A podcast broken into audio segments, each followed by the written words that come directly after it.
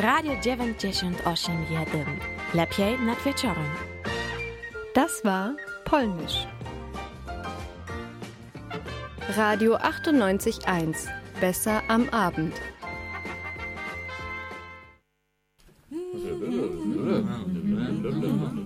Vera am Abend. Vera am Abend. Vera am Abend. Vera am Abend. Vera am Abend. Abend. Vera am Abend. Vera am Abend. Vera am Abend. Vera am Abend. Damit herzlich willkommen zur Dezember-Sendung äh, von Verquer, Radio am Abend, alle zwei Wochen, immer in der ungeraden Woche auf Radio 98.1. Heute mit dem Thema Konsum, passend zur Jahreszeit. Die umsatzstärkste Zeit des Jahres nähert sich nämlich jetzt ihrem Höhepunkt. Es ist schon wieder Dezember.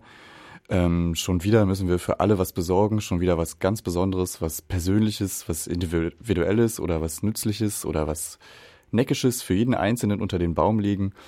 Warum funktioniert dieser Weihnachtswahnsinn so gut und warum glauben wir, unser einziges Ventil dafür ist einkaufen gehen? Martin Luther, so habe ich kürzlich gelernt, sprach sich für Geschenke für Kinder an Heiligabend aus, um deren Interesse an diesem religiösen Feiertag zu steigern. Und tatsächlich geben wir Deutschen im Schnitt circa 400 Euro aus, um äh, unsere Lieben und die, die es von uns erwarten, zu beschenken. Bücher und Gutscheine sind dafür übrigens die beliebtesten Waren, zumindest aus Sicht der Schenkenden. Die kann man nämlich bequem im Großgebinde kaufen und später entscheiden, wer jetzt was bekommt schön per Dauerimpuls durchs Kaufhaus oder durchs Internet. Oh, das ist doch ganz nett, hier ist ja noch was Neckisches, oh, darüber würde ich mich ja auch freuen. Und das mit dem letzten Nobelpreis jetzt für Mutti, die kleine philosophische Novelle für den neuen von der Schwester. Fatih bekommt einen Gutschein für einen Baumarkt. Für die Schwiegereltern noch die andere Platte von dieser Band, die letztens beim Essen lief. Und die Freunde werden mit sinnlosen Technik-Gadgets bedacht. Irgendwas mit USB-Anschluss, ein Taschenmesser zum Beispiel. Und für den Notfall äh, haben wir hier noch ein Gedichtband und eine 15 Euro Geschenkkarte vom Lieblingsdrogisten in der Tasche. Ah, und dieses Duschbad hier nehmen wir auch noch mit. Kaufen, kaufen, kaufen. Muss was verschenken. Präventivkonsum. Willst ja nicht unvorbereitet dastehen. Nachher hat Herbert den nicht Geschenkepakt für dieses Jahr ignoriert und doch was für dich dabei. Und dann trifft man sich Heiligabend oder so die Tage drumrum und tauscht Einkäufe aus. Und so langsam, während alle Reihum auspacken, beschleicht uns das Gefühl, dass alle die gleiche spannende Einkaufserfahrung gemacht haben, nämlich die, wo mit jedem abgeschlossenen Kauf die Chemikalien in uns brodeln und wir Erfolgs- und Zufriedenheitsgefühle verspüren, obwohl wir einfach nur ähm, Duschbad und Gutscheine gekauft haben.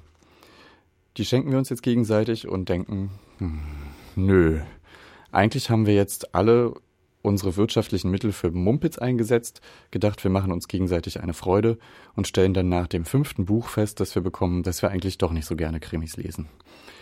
Das ist so ungefähr der äh, Spirit der heutigen Sendung. Wir wollen uns ein bisschen mit äh, den Mechanismen von Einkaufen besonders zu dieser Zeit auseinandersetzen. Dafür ähm, schauen wir uns einmal den Buchhandel genauer an, äh, werden mit jemandem von Attac über äh, Degrowth also das Gegenteil von Wachstum, sprechen und führen ein kleines Gespräch mit einem Philosophen zu dieser Thematik. Musikalisch ist es bei uns dieses Mal weihnachtlich und anti-weihnachtlich. Wir wünschen euch viel Spaß mit unserer Sendung.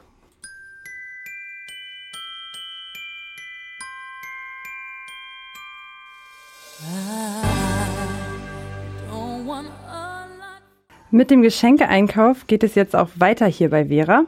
Sicher kennt ihr das auch. Das richtige Weihnachtsgeschenk zu finden ist nicht leicht. Was schenkt man Menschen, die schon fast alles haben? Und was den Menschen, die außerdem genug Geld haben, um sich alles das, was sie nicht haben, einfach selbst zu kaufen?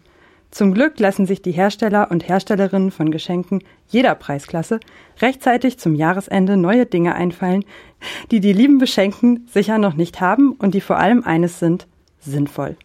Wir haben eine kleine Sammlung für euch vorbereitet. Für alle, die gern Kaffee trinken und denen der Milchschaum zum Heißgetränk noch nicht perfekt genug ist, wurde ein neuer Kaffeevollautomat mit innovativer Technologie entwickelt. Das Gerät ist mit einer einzigartigen Milchdusche ausgestattet. Diese Milchdusche schäumt Milchpulver mit heißem Wasser so auf, dass perfekter Milchschaum entsteht. Der Kaffeevollautomat überzeugt außerdem durch innovatives Design, Selbstreinigung und Bedienkomfort und das Ganze für nur 400 Euro. Kennt ihr Menschen, die immer genervt davon sind, dass sie nicht wissen, wann ihr Tampon oder ihre Menstruationstasse gewechselt werden müssen, Menschen, die den richtigen Zeitpunkt verpassen und sich dann ärgern, wenn sich das Menstruationsblut über ihre Wäsche verteilt? Auch hier kann ein neues, innovatives Produkt Freude bereiten. Eine Menstruationstasse, auch bekannt als Menstruation Cup, die mit einem Sensor ausgestattet ist. Über eine App erfährt die Nutzerin dann, ob es Zeit zum Ausleeren der Tasse ist und außerdem welche Farbe ihr Blut hat. Das Produkt würde über eine Crowdfunding-Kampagne finanziert und konnte im Rahmen dieser Kampagne vorbestellt werden. Bis jetzt sind knapp 5000 der internetfähigen Menstruationscups vorbestellt. Für circa 40 Dollar wird dieses innovative Produkt bald auch im Handel erhältlich und damit verschenkbar sein. Wer nicht die Überwachung der Monatsblutung, sondern die des Nachwuchses verschenken möchte, greift am besten zu speziellen kabellosen Babysocken. Diese überwachen die Atmung und den Herzschlag des Kindes und senden die Ergebnisse direkt an eine App auf dem Smartphone. Zum Preis von 250 Dollar bekommt ihr das komplette Babyüberwachungssicherheitspaket. Das heißt, den innovativen Babysocken, die App und außerdem ein Gerät, das bei Auffälligkeiten sofort alarmiert. Der Versand der ganzen Sache ist außerdem im Preis inbegriffen. Wenn die lieben Kleinen dann älter sind und selbstständig im Haus und im Garten unterwegs sind, können sie natürlich nicht unbeaufsichtigt spielen. Das perfekte Geschenk für Eltern, die nicht die ganze Zeit aufpassen wollen, ist daher ein Videoüberwachungskomplettpaket. Die verschiedenen Kameras laufen dann auch auf dem Handy zusammen. Die Preise hierfür richten sich nach Größe des Grundstücks und der Anzahl der zu überwachenden Räume. Und wer keine Kinder zum Überwachen hat, freut sich über Kameras und Überwachungs-App. Hier wird ein Stück Sicherheit verschenkt und darüber freuen wir uns doch alle. Für alle, die gerne ein Erlebnis verschenken möchten, bietet es sich an, etwas tiefer in die Tasche zu greifen. Für nur 4.500 Euro kann man zum Beispiel eine fünftägige sommerliche Spritztour durch Rumänien verschenken. Anbieter der Reise ist ein namhafter Autohersteller. Ziel der Reise ist es, mit teuren Autos durch die Natur zu fahren. Netter Nebeneffekt, mit diesem Geschenk macht ihr auch noch Werbung für die deutsche Autoindustrie. Wer nicht ganz so tief in die Tasche greifen will, kann auch in der näheren Umgebung eine Fahrt mit dem Traumauto verschenken. Ein Wochenende ein Sportwagen fahren kostet ungefähr 1000 Euro. Zwei Stunden gibt's schon für 200. War immer noch nicht das Richtige dabei? Zu viel Überwachung? Zu viel digitale Datenübermittlung? Zu viel Umweltverschmutzung? Dann verschenkt doch in diesem Jahr einfach einen Stern. Zwischen 60 und 200 Euro kostet eine Patenschaft für eure Lieben. Der Stern richtet sich da, der Preis richtet sich danach, ob ihr einen hellen Stern oder einen Hauptstern im Sternbild auswählt und ob ihr eine drehbare Sternenkarte mit verschenken möchtet. Da es aber verschiedene Anbieter von Sterntaufen gibt, kann es sein, dass ein besonders heller Stern sehr häufig vergeben wird. Wer etwas Persönlicheres verschenken möchte, wählt besser den kleinen, unscheinbaren Himmelskörper, der mit weniger anderen Sternpaten geteilt werden muss. Beim Sterneverschenken ist auch sonst noch einiges zu beachten. Zahlt lieber etwas mehr und verschenkt einen Stern, der auch mit bloßem Auge sichtbar ist. Oder ihr, fängt, oder ihr verschenkt ein Teleskop dazu, Kostenpunkt ab 200 Euro. Achtet außerdem darauf, dass euer Sternpaten-Zertifikat hochwertig gedruckt noch vor Weihnachten geliefert wird. Und wenn das Geschenk nicht gefällt, auch einen verschenkten Stern könnt ihr 30 Tage lang zurückgeben. Wir hoffen sehr, dass ein paar sinnvolle Tipps für euch dabei waren und wünschen euch viel Erfolg beim Geschenke auswählen. Ganz besonders freuen wir uns über Erfahrungsberichte, wenn ihr eines dieser Geschenke verschenkt habt. Schreibt uns einfach an vera.radio981.de. Die 98 als Zahl und die 1 als Wort. Vera ist ein Radioprojekt von Verquer. Die Vera-Redaktion besteht aus vielen Menschen, die sich im Bildungsprojekt Verquer engagieren und heute hier im Studio bin ich, Laura Ambors, zusammen mit Peter Schulz und Katriona Dannenberg. Jeden Tag und jede Nacht und jeden Tag und jede Nacht. Jeden Tag. Was Richtiges wollte sie. Ähm, das waren die Prinzen mit Was soll ich ihr schenken? Ähm, was Richtiges gibt es vielleicht bei den großen Internetkaufhäusern. Dazu hören wir jetzt was. Insbesondere geht es um Bücher. Egal zu welchen Anlässen, Bücher verschenken geht immer. Und gerade in der Zeit der Festtage boomt im Internet der Handel mit den bedruckten Seiten. Viele Menschen nutzen zur Buchbestellung Anbieter wie Hugendubel, Thalia und natürlich Amazon, auch bekannt als Amazon. Selbst nachdem es massive Kritik am letztgenannten Riesen gab, ist es für viele der einfachste Weg, noch schnell etwas zu besorgen. Dabei gibt es im Internet mittlerweile so einige Alternativen, um nicht bei solch großen Unternehmen zu bestellen. sondern bei eigenständigen, kleineren Unternehmen. So wirbt zum Beispiel die Internetseite buch7.de damit, dass sie 75 Prozent ihres Gewinns, was ihren Angaben nach 5 Prozent des Umsatzes ausmacht, an soziale, kulturelle und ökologische Projekte zu spenden. Dabei spielt es keine Rolle, wie groß oder wie klein ein Projekt ist. So wurden in der letzten Zeit unter anderem der Agisra e.V. Köln Menschenrechte für Migrantinnen und Flüchtlingsfrauen, die Dokumentation aussterbender Berufe, Abgeordnetenwatch.de, Medinetz für anonyme Geburten und viele weitere Projekte mit unterschiedlichen Themenschwerpunkten unterstützt. Des Weiteren ist unter der Rubrik Kostenstruktur aufgelistet, wie sich die Kosten für den Buchversand zusammensetzen und wie viele Festangestellte und Freiwillige es gibt. Und es gibt eine ungefähre Angabe, welche Gehälter gezahlt werden.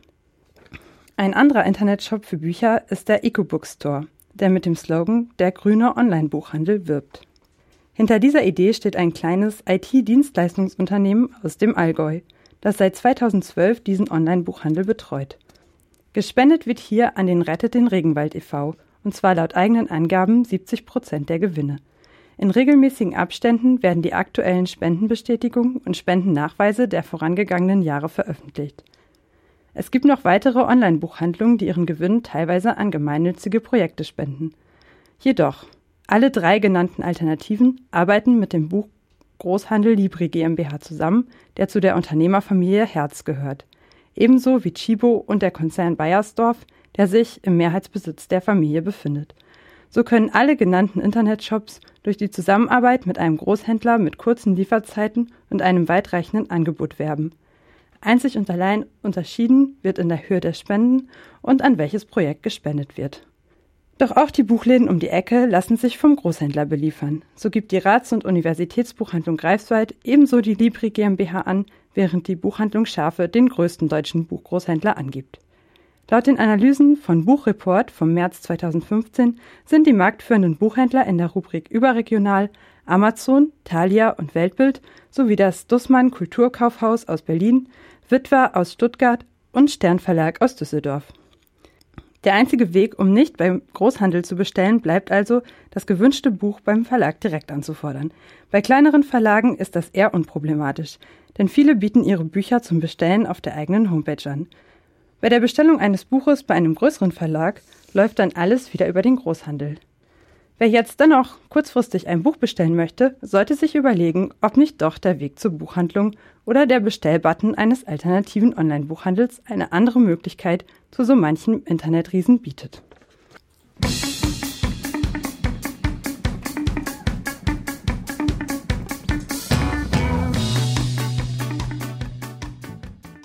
Das Thema Konsum und Konsumkritik kann auch ganz lokal und aktiv angegangen werden.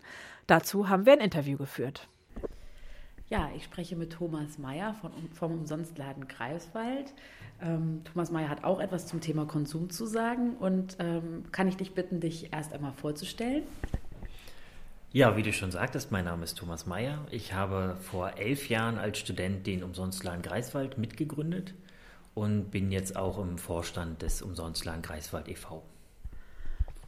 Vor elf Jahren, ganz schön lange Zeit ähm, die ihr diesen Umsonstladen hier betreibt. Ähm, kannst du vielleicht mal ganz kurz umreißen, was ist der Umsonstladen?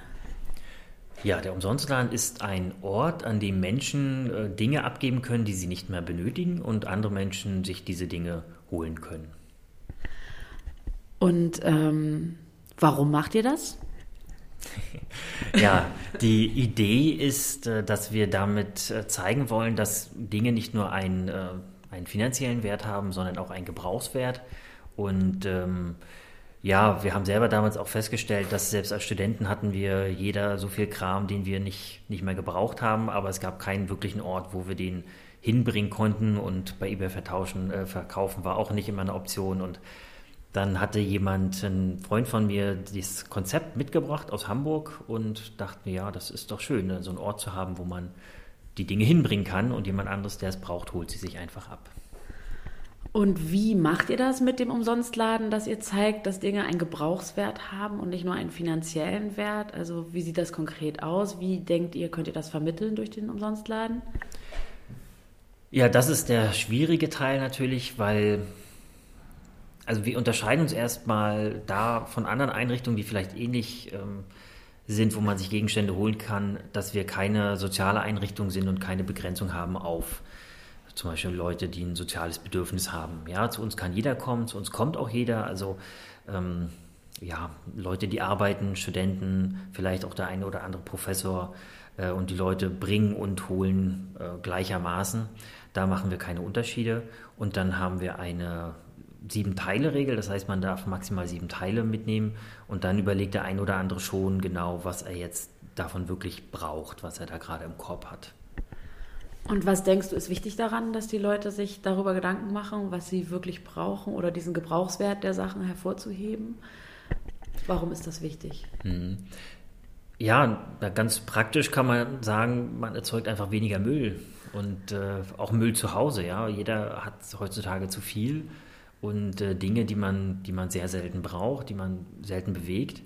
Und ähm, bei vielen ist es dann einfach der praktisch, die praktische Frage, was mache ich jetzt damit? Und dann hat jeder alles, man kann in der Familie nicht mehr verteilen und ähm, ja, dann ist es so ein Ort eben hilfreich, um das, was die Leute vielleicht eh schon wollen, auch umsetzen zu können.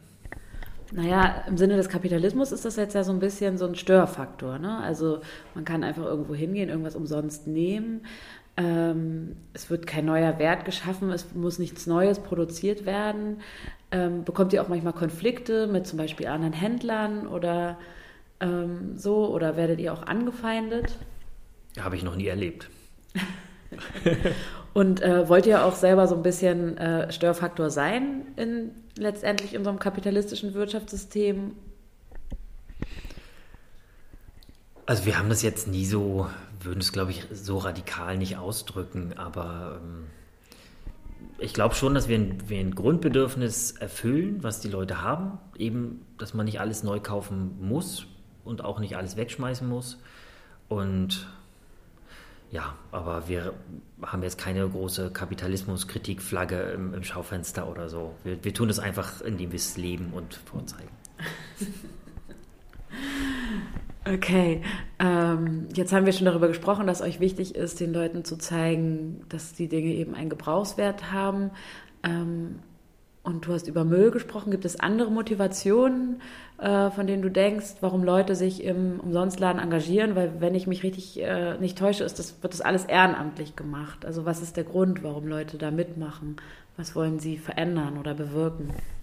Ja, das ist sehr unterschiedlich. Das macht uns auch, glaube ich, besonders, dass wir ja von Studenten bis hin zu ähm, älteren, also 60-jährigen äh, ehrenamtlichen also Mitgliedern und Helfern haben und daher sehr gemischt sind, auch in unseren Vorstellungen.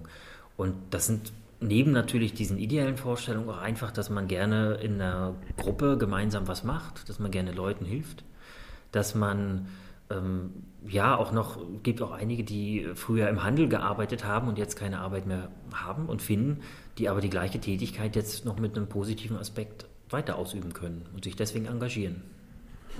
Okay, dann ähm, vielen Dank für das Interview. Das war sehr spannend. Sag nochmal die Adresse, vielleicht wollen ja Leute mal vorbeischauen bei euch. Ja, wir sitzen in der Wolgaster Straße 85, gleich bei so einem Gewerbepark oder Einkaufspark. Kann man auch gut parken. okay, vielen Dank. Gerne.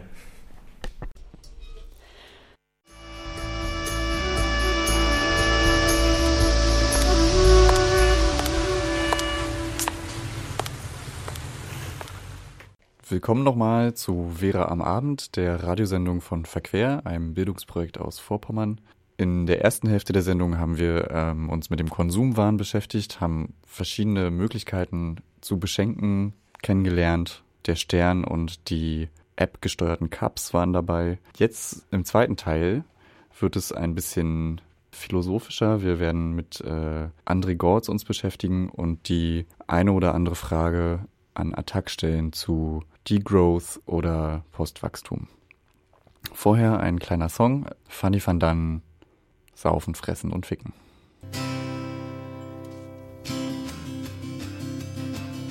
Sicherheitsgurte für Hunde, es gibt Uhren, die halten gesund. Und nein, dieser Song ist nicht von den Toten Hosen, sondern andersrum, die Toten Hosen kaufen gerne mal bei Fanny van Dann ein. Das Thema Konsum und die Frage nach dem Wert, den Waren eigentlich haben und wie dieser zu bemessen sei, beschäftigt nicht nur den Umsonstladen in Greifswald, sondern hat schon viele Menschen beschäftigt und beschäftigt sie auch weiterhin. Wir möchten euch an dieser Stelle den Philosophen, Sozialtheoretiker und Vordenker der politischen Ökologie André Gortz vorstellen. Zeit seines Lebens hat ihn beschäftigt, wie der Mensch sich aus den Zwängen der industriellen Moderne befreien und sowohl ein glücklicheres wie auch autonomeres Leben führen kann. André Gortz wurde 1923 in Wien geboren, lebte während des Krieges in der Schweiz und später in Paris, wo er unter anderem mit Jean-Paul Sartre zusammenarbeitete. 2007 setzten er und seine Frau Dorine ihrem Leben ähm, in ihrem Haus in Vosnon in Frankreich ein Ende. In seinem letzten Buch Auswege aus dem Kapitalismus stellte er Schriften aus den Jahren 1975 bis 2007 zusammen. Er verknüpft die Frage nach einer ökolo ökologischen Lebens- und Wirtschaftsweise mit einer Kritik am kapitalistischen System. Mein Ausgangspunkt war ein Artikel, der um 1954 in einer amerikanischen Wochenschrift erschienen ist. Darin wurde erklärt, es sei für den Kapitalismus erforderlich, dass die Leute nicht nur größere Bedürfnisse haben, der Kapitalismus müsse darüber hinaus diese Bedürfnisse auch auf die für ihn rentabelste Weise formen und entwickeln, indem er ein Maximum an Überflüssigem in das Notwendige einfließen lässt, die Veralterung der Produkte beschleunigt, ihre Haltbarkeit verringert, dafür sorgt, dass noch die kleinsten Bedürfnisse durch den größtmöglichen Verbrauch befriedigt werden, den Konsum kollektiver Dienstleistungen abschafft, um sie durch den Konsum individueller Dienstleistungen zu ersetzen. Nach Gott muss im Kapitalismus der Konsum ständig wachsen. Maschinen produzieren immer schneller, immer mehr, immer weniger Menschen werden dafür gebraucht. Mit zunehmender Industrialisierung aller Produktionsbereiche sinkt nach Gortz der Wert der Arbeit. Löhne werden immer niedriger. Im globalen Konkurrenzkampf fallen die Werte der Waren ins Bodenlose. Ein Mehrwert ist kaum noch zu erzielen. Dennoch müssen weiterhin Profite erwirtschaftet und Wachstum erreicht werden. Werbung und Mode sind Möglichkeiten, die Konsum Konsumentinnen davon zu überzeugen, dass sie neue Produkte wirklich brauchen und weiter konsumieren. Der Wert der Ware wird künstlich aufgeblasen. In einem Interview mit dem SWR kurz vor seinem Tod sagt Gortz, die Waren müssen ihre Käufer kaufen. Und weiter? Dass sich der Kapitalismus seine Kunden kaufen muss, indem er Zahlungsmittel umsonst verteilt. Nur ein Beispiel dafür sei die Abwrackprämie. Steuergelder werden ausgezahlt, damit Menschen sich neue Ware kaufen. Der Kapitalismus zerstört sich selbst. Investitionen lohnen sich nicht mehr, der zirkulierende Geldwirt vergrößert sich nicht mehr. Gleichzeitig werden die Ressourcen immer knapper. Es muss einen ökonomischen Schrumpfungsprozess geben. Gortz selbst hat mit seiner eigenen Lebensweise versucht, aus dem Kreislauf des immer mehr Arbeitens und immer mehr konsumieren zu können, auszusteigen. Er wollte die Frage nach dem persönlichen Glück und der persönlichen Zufriedenheit von der Frage des Mehrbesitzens und Mehrkonsumierens entkoppeln. In einer wirtschaftlichen Krise, einem Schrumpfungsprozess, liegt für ihn die Chance, dass Menschen erkennen, dass weniger konsumieren und weniger arbeiten besser leben bedeutet. Denn ein wichtiges Thema war für ihn immer, wie sich der Mensch von qualvoller, entfremdeter Lohnarbeit befreien kann. Das schrumpfende Wachstum ist eine gute Idee, es zeigt die Richtung, die wir einschlagen müssen und fordert uns auf, uns vorzustellen, wie wir besser leben können, indem wir weniger und anders konsumieren und arbeiten. Aber diese gute Idee kann keinen politischen Ausdruck finden. Keine Regierung würde es wagen, sie in die Tat umzusetzen, keiner der Wirtschaftsakteure würde sie akzeptieren. Es sei denn, man würde ihre Umsetzung in subalterne Maßnahmen aufspalten, die sich über ein oder mehrere Jahrzehnte hinziehen und sie damit ihres radikalen Potenzials berauben, so dass sie mit der Fortdauer des bestehenden Wirtschaftssystems vereinbar wird.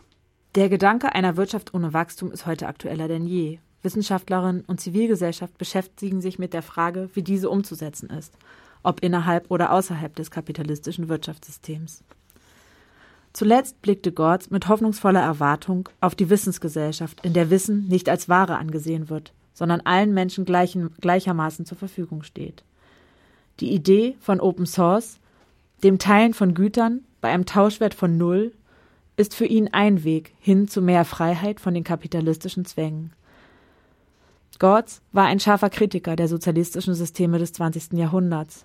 Dennoch bezieht er sich auf Marx und hofft auf eine andere Form des Kommunismus, die dem Menschen mehr Freiheit und weniger entfremdete Arbeitsverhältnisse beschert.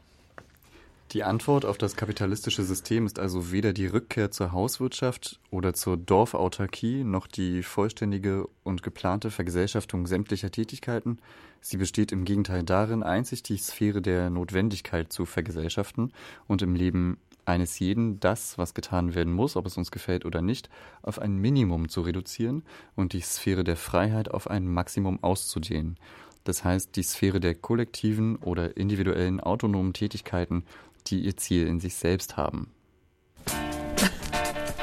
Gib mir mal dein Fahrrad. Nein, das ist meins. Du brauchst es doch jetzt gar nicht. Trotzdem ist Auch in dieser Sendung ähm, haben wir wieder einen Studiogast am Telefon für euch.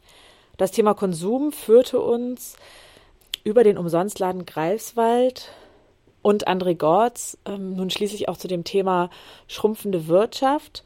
Am Telefon haben wir Mirko Düringer. Hallo, vielleicht Hallo. stellst du dich einfach einmal vor. Wer bist du?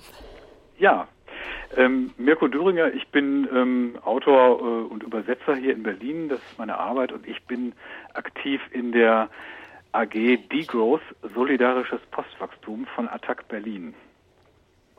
Okay, ähm, schön, dass du so spontan bereit warst, mit uns zu sprechen. Ähm, vielleicht kannst du uns am Anfang einfach mal erklären, was ist denn eigentlich Degrowth oder Postwachstum? Was ist darunter zu verstehen? Ja, genau. Das sind schon die beiden Begriffe, unter denen das gehandelt wird hier in Deutschland ne? oder im deutschsprachigen Raum, weil Degrowth lässt sich ja schlecht übersetzen. Eigentlich wäre es ja Zurücknahme des Wachstums. Und deshalb sagen wir manchmal Postwachstum, um anzudeuten, dass wir uns eine Welt nach dem Wachstum vorstellen können. Denn das ist die zentrale Idee, dass wir glauben, es gibt im Moment zu viel Wachstum von materiellen Dingen und es gibt äh, vor allem zu viel äh, Gläubigkeit an das Wirtschaftswachstum. Und wir sind der Meinung, äh, wir könnten eher mal das Gegenteil, in vielen Bereichen eher mal das Gegenteil davon machen, nämlich schrumpfen, nicht weiter wachsen. Und wie soll das dann funktionieren? Ja, konkret gibt es da viele Überlegungen. Also zum Beispiel Autoverkehr. Das ist etwas, das unserer Meinung, ich glaube, da sind wir uns alle einig bei Digos, nicht weiter wachsen sollte, sondern das könnte gut schrumpfen. Und das kann gut schrumpfen durch mehr Fahrradwege und Ausbau des öffentlichen Nahverkehrs. Also das sind schon so ganz kleine Maßnahmen. Aber es gibt auch ganz radikale Ideen, wie einer unserer Vordenker, Nico Pech zum Beispiel mal gesagt hat, wir müssten eigentlich äh, ja mindestens die Hälfte der Flughäfen und Autobahnen stilllegen und darauf Anlagen für erneuerbare Energie installieren. Und ähm, wovon leben dann die Leute, die nicht mehr auf den Flughäfen und so weiter arbeiten können? Ja, das ist ein ganz wichtiger Punkt. Deshalb nennen wir uns in unserer Attac AG auch nicht nur einfach Digos, sondern haben noch den Untertitel Solidarisches Postwachstum. Und es gibt viele Leute, die das bei Degrowth auch wichtig finden, dass wir uns nicht, dass wir nicht einfach daherkommen und sagen, es müssen hier Bereiche abgebaut werden. Zum Beispiel im Moment ist Braunkohle ein wichtiges Thema. Da sind wir eigentlich dafür, dass diese Anlagen alle stillgelegt werden. Aber wir würden jetzt nicht auf die Idee kommen zu sagen, es ist uns völlig egal, was mit den Leuten passiert, sondern uns ist es wichtig, mit denen im Dialog zu bleiben und uns anzugucken, was gibt es für andere Möglichkeiten. Auch mit Gewerkschaften zum Beispiel zu sprechen, ähm, dass nicht die Idee entsteht, wir wollten Leute äh, jetzt plötzlich ins, also die Macht haben wir ja zum Glück auch gar nicht, aber uns ist es schon wichtig zu überlegen, was kann dann passieren mit den Leuten? Also was, äh, wo können sie sonst arbeiten? Ne? Eigentlich eine ganz wichtige Frage, die ich am Anfang stellen wollte, noch zu dem Konzept, das ist die Frage nach dem Warum. Warum ist das denn notwendig aus eurer Sicht? Ja, es ist wichtig, weil wir glauben, dass dieser Planet einfach bestimmte materielle Grenzen hat, was die Ressourcen und die Artenvielfalt betrifft. Da glauben wir, ist der Planet an seine Grenzen angelangt mit dem Lebensstil, den wir jetzt hier pflegen. Also wir, das heißt vor allen Dingen die Industrieländer. Mhm. In dem Stil kann es nicht weitergehen, denn da bräuchten wir mehrere Planeten. Es gibt ja immer so Rechnungen, dass wir eigentlich, wenn wir so weitermachen, wenn wir alle so leben würden wie in den USA, dann bräuchten wir so und so viele Planeten. Und aber auch wenn wir alle so leben würden wie in Deutschland, dann hätten wir, glaube ich, jetzt schon zweieinhalb Planeten verbraucht. Das kann so nicht weitergehen. Aber das ist nicht der einzige Punkt, so als ob es draußen eine Umwelt gäbe, die wir besonders schonen müssten. Wir glauben bei Degrowth eigentlich auch immer, dass es uns persönlich viel besser gehen würde, wenn wir in vielen Bereichen abspecken würden. Also bestimmte Wirtschaftsbereiche runterfahren, ganz stark. Aha. Okay. Mehr Ähm, an Lebensqualität. Ja, die Frage der, ähm, des Umweltschutzes und so führt natürlich auch zu einer ganz aktuellen ähm, Frage. Und zwar, letzt, unsere letzte Le Sendung ging zu dem Thema Klimaverhandlungen. Und ich habe gesehen, dass ihr auch das Thema Klima ähm, verknüpft mit dem Thema Degrowth. Vielleicht kannst du dazu noch mal kurz was sagen.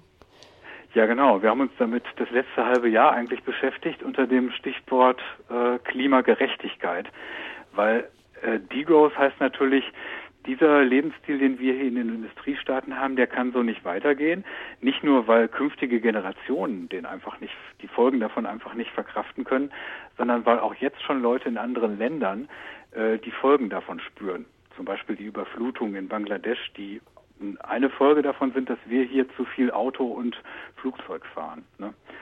Und ähm, da glauben wir, dass ähm, äh, Klima, also zum Beispiel die Ergebnisse, die jetzt beim Klimagipfel in Paris rausgekommen sind, wir haben den Eindruck, die lassen sich so nicht durchführen, wie sich das manche Politiker und Politikerinnen im Moment vorstellen, nämlich dass wir einfach auf erneuerbare Energien setzen mhm. oder vielleicht auf Techniken, wie wir CO2 im Boden speichern können.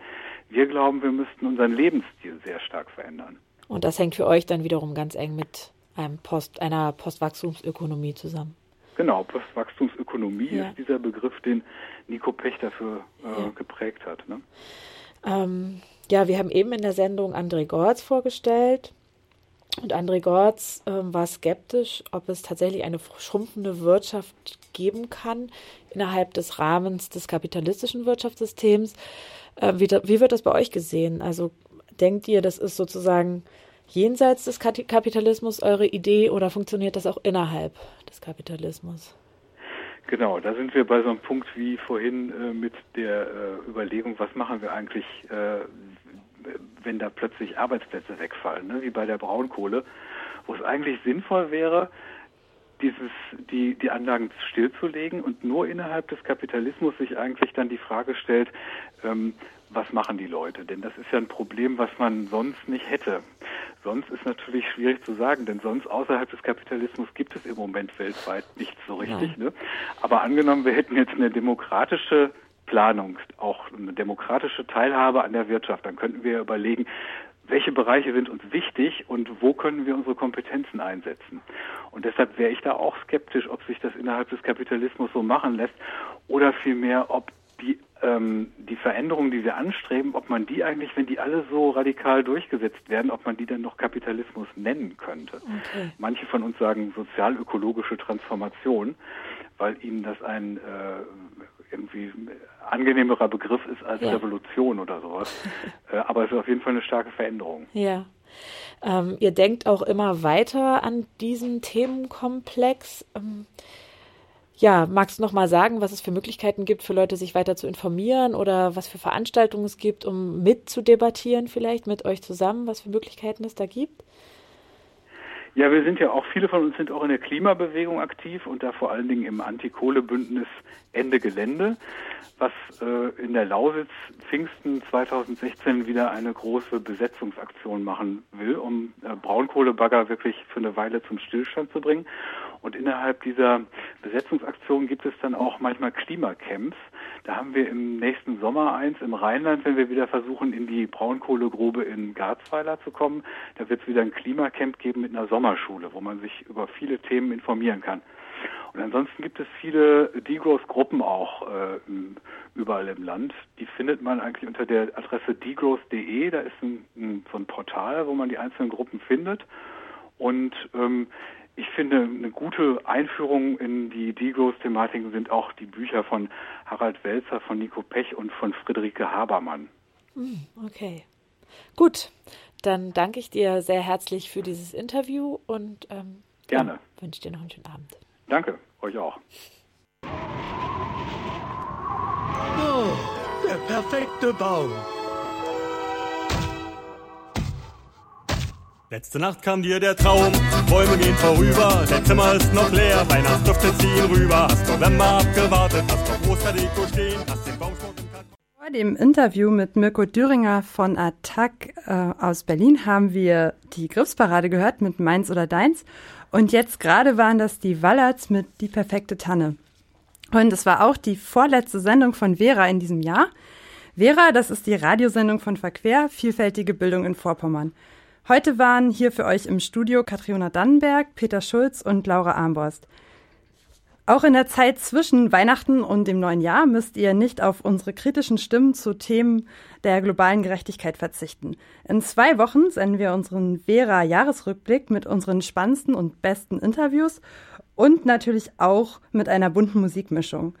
Die nächste Vera-Sendung senden wir am 30. Dezember, wie immer mittwochs in der ungeraden Kalenderwoche um 22 Uhr. Wenn ihr noch Themen für Vera habt oder gerne mitmachen möchtet, meldet euch einfach bei uns.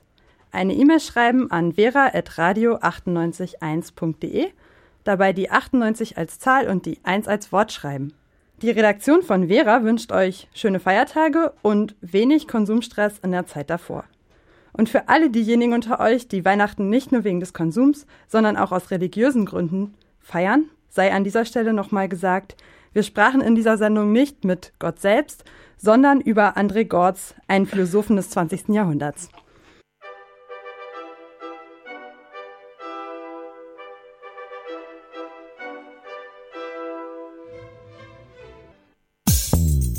Hier endet das Programm von Radio 98.1. Verantwortlich für den Inhalt sind Dennis Klei und Steffen Marquardt.